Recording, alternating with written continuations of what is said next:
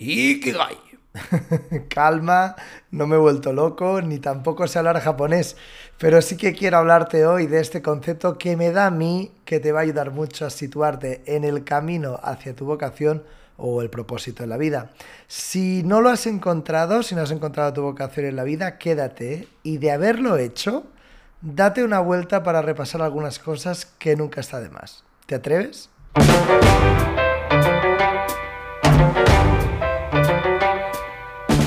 Bienvenido, bienvenida a Coaching para Gente Ocupada, el podcast donde de una vez por todas vamos a descubrir para qué te va a servir a ti el coaching en tu día a día, sin complicaciones, sin mucho drama, directos y en formato reducido, para que aprendamos a crear nuestras propias respuestas a aquello que realmente nos preocupa.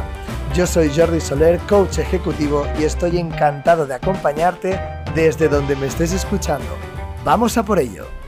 Bienvenido, bienvenida al capítulo número 12. Te debo confesar que estoy muy contento porque voy recibiendo un feedback muy interesante, muy potente sobre el podcast y los temas que voy lanzando. Y eso, jolín, es como, ¡guau! ¡Qué bien! De hecho, recibo más feedback a veces, de, bueno, a veces no seguro, de los capítulos de podcast que del propio Instagram. Cosa que la verdad me encanta que pase. Quizá por ello hoy te, quiero traer como la parte 2 del capítulo que hice la semana pasada. Si no sigues el podcast, te estuvo muy rápido, ¿vale? La semana pasada hablamos de la vocación y nos planteamos algunas preguntas clave para poder identificar la vocación en tu vida. Si no lo has escuchado, te recomiendo encarecidamente que vayas ahora mismito a hacerlo para que tengas una imagen como más global de lo que te voy a traer hoy. Y es que, como te decía, he hablado con algunas personas y me han dado un feedback diferente, ¿no? Me hablaban de que esto de la vocación es más difícil de lo que uno puede pensar, que incluso a veces parece como un concepto muy abstracto, muy inalcanzable. Y bueno, ya sabes que a mí, ya si me vas escuchando, me gusta ser bastante terrenal y así hoy voy a intentar traerte este concepto de Ikigai para aterrizarlo, ¿vale? Para aterrizar todas estas ideas que puedas tener sobre la vocación y, podemos aterrizarlo de una manera que, oye, vamos a hacer preguntas y busquemos respuestas concretas que nos ayuden.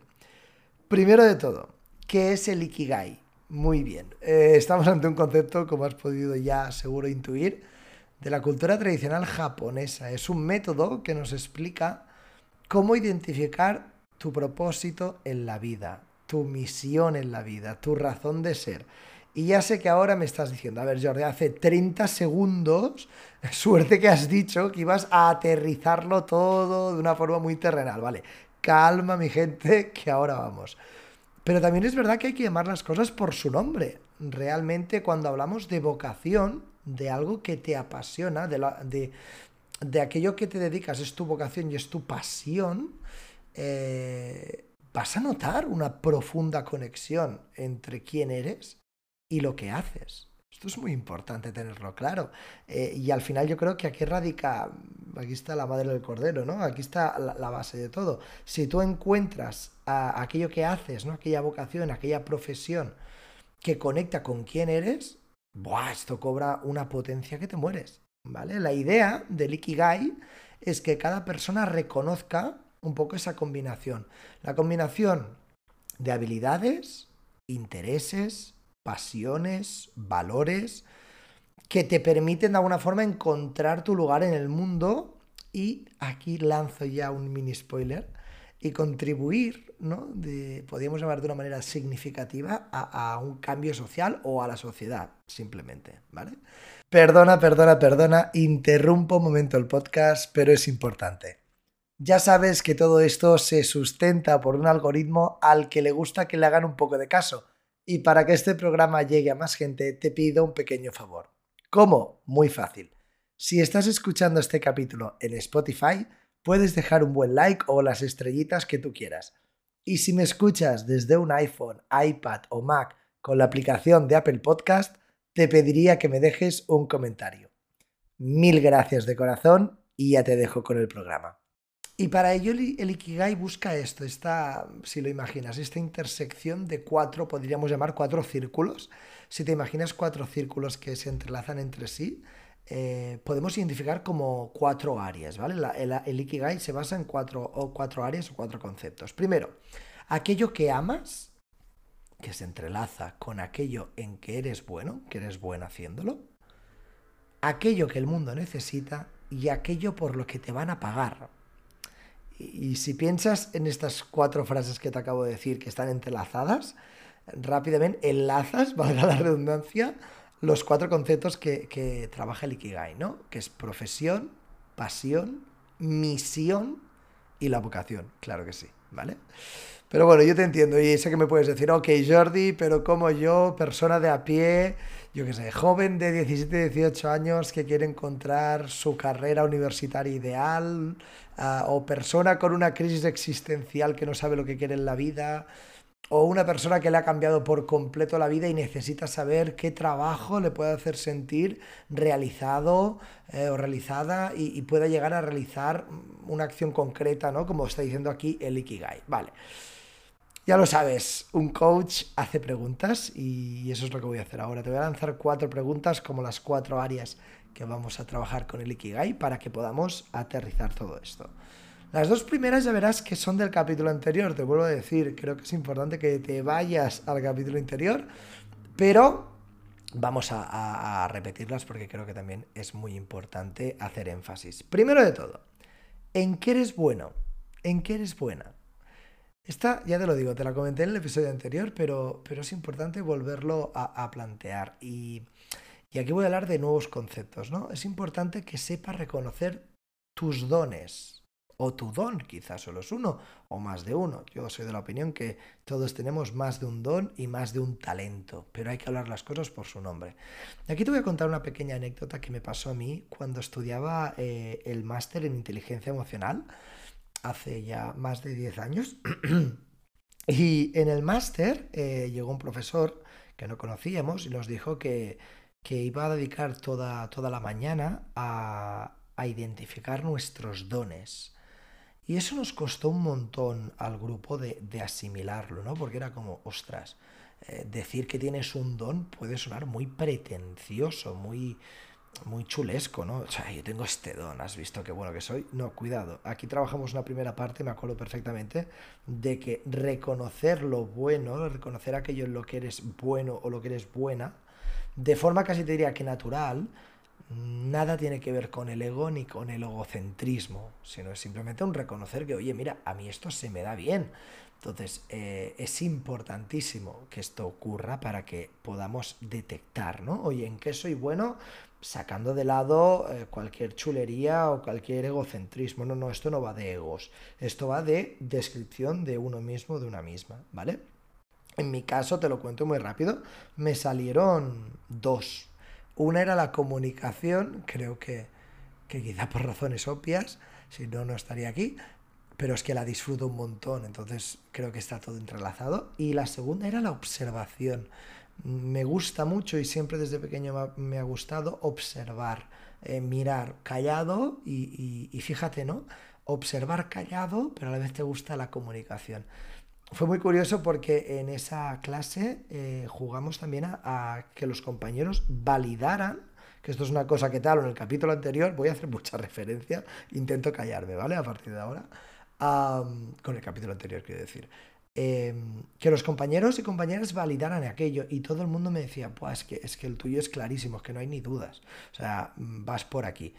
Claro, y tú puedes pensar, bueno, Jordi, pero si te se te ve la comunicación, ¿por qué no te has dedicado a ser actor o, no sé, presentador de telenoticias? Pues, ¿por qué no?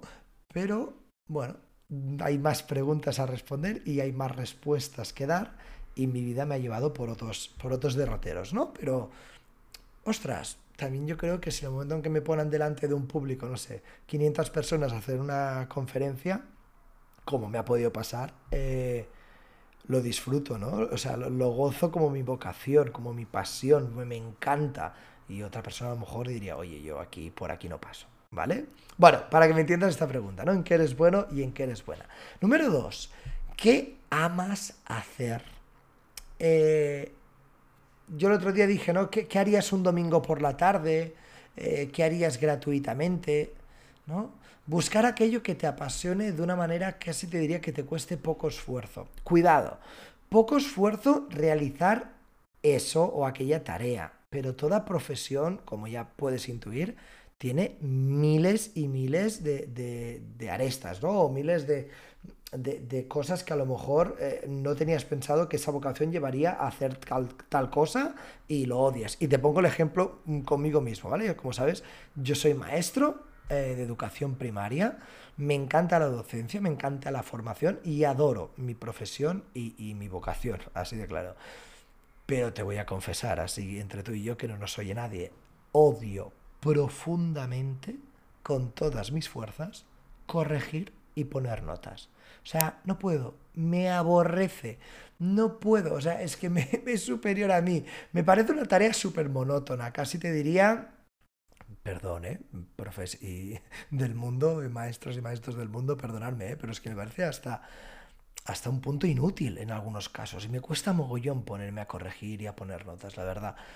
Pero eso no significa que no me encante mi profesión. Amo hacer mi, hacer mi profesión en mi día a día, pero no todo lo que hago en mi, en mi vocación me encanta.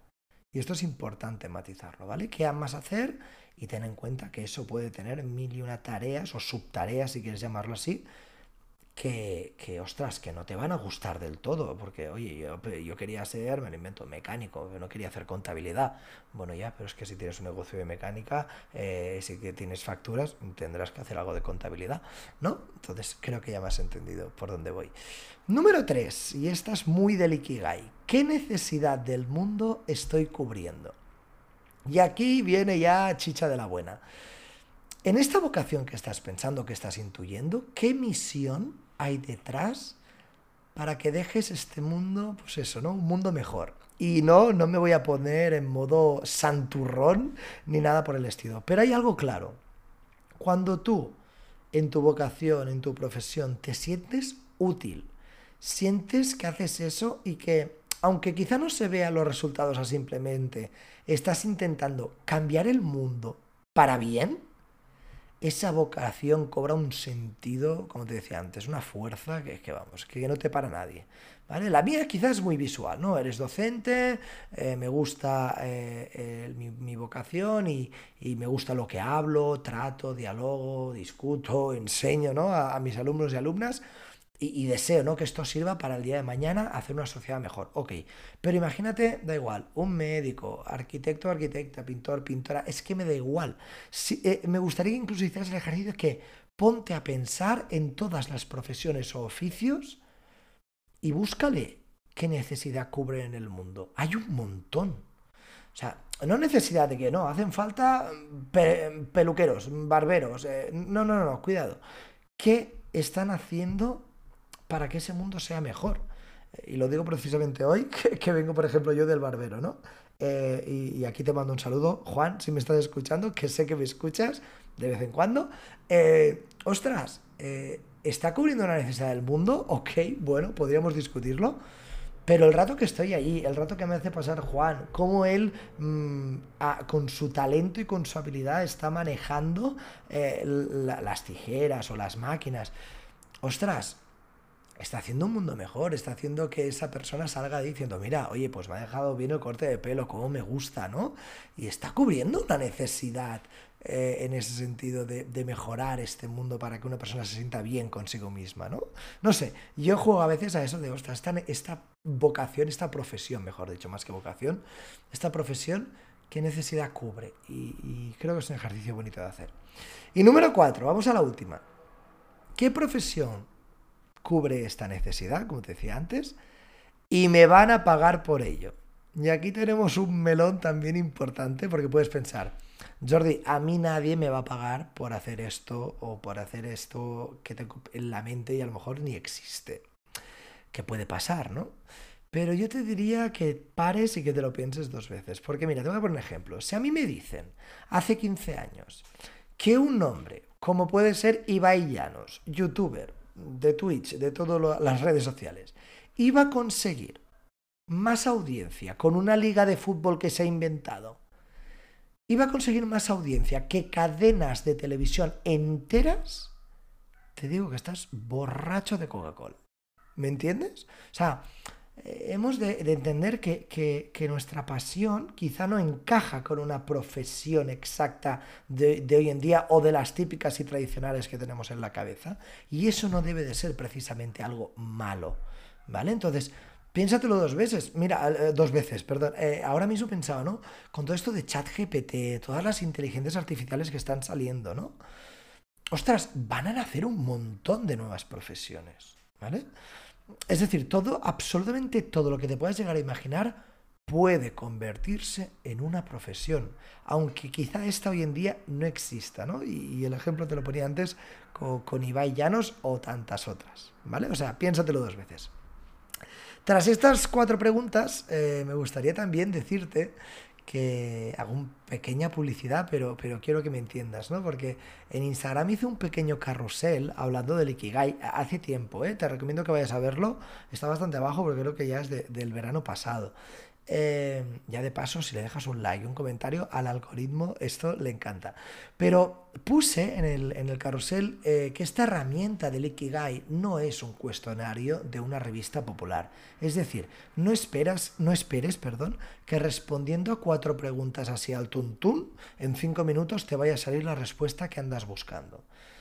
Es tu responsabilidad, y creo que también es la mía decírtelo, contestar estas preguntas. Estoy convencidísimo que algunas de las respuestas que te vas a dar te van a plantear todavía más preguntas.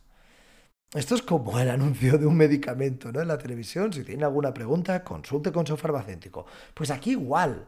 Si tienes alguna duda, algo que no sabes muy bien por dónde tirar, cómo responder, pues por favor, no dudes en escribirme eh, a mí o a cualquier coach eh, y os atenderemos encantadísimos porque es importante poner foco y luz a tu vocación con respuestas concretas y no siempre es tan fácil encontrar la respuesta.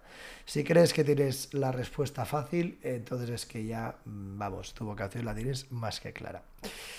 Por cierto, y para acabar, con esta, entre comillas, segunda parte del podcast, la primera, como te he dicho antes, es el capítulo anterior. Cierro o quiero cerrar un poco el círculo para hablar de la vocación. La semana que viene vengo con un tema completamente diferente. Así que yo de ti activaba la campanita esta que tienes en Spotify o en Apple Podcast eh, para estar súper atento, súper atenta a lo que viene, porque yo creo que, que te va a gustar. Te mando un abrazo muy grande desde donde me estés escuchando. Mil gracias por escucharme una semana más y seguimos.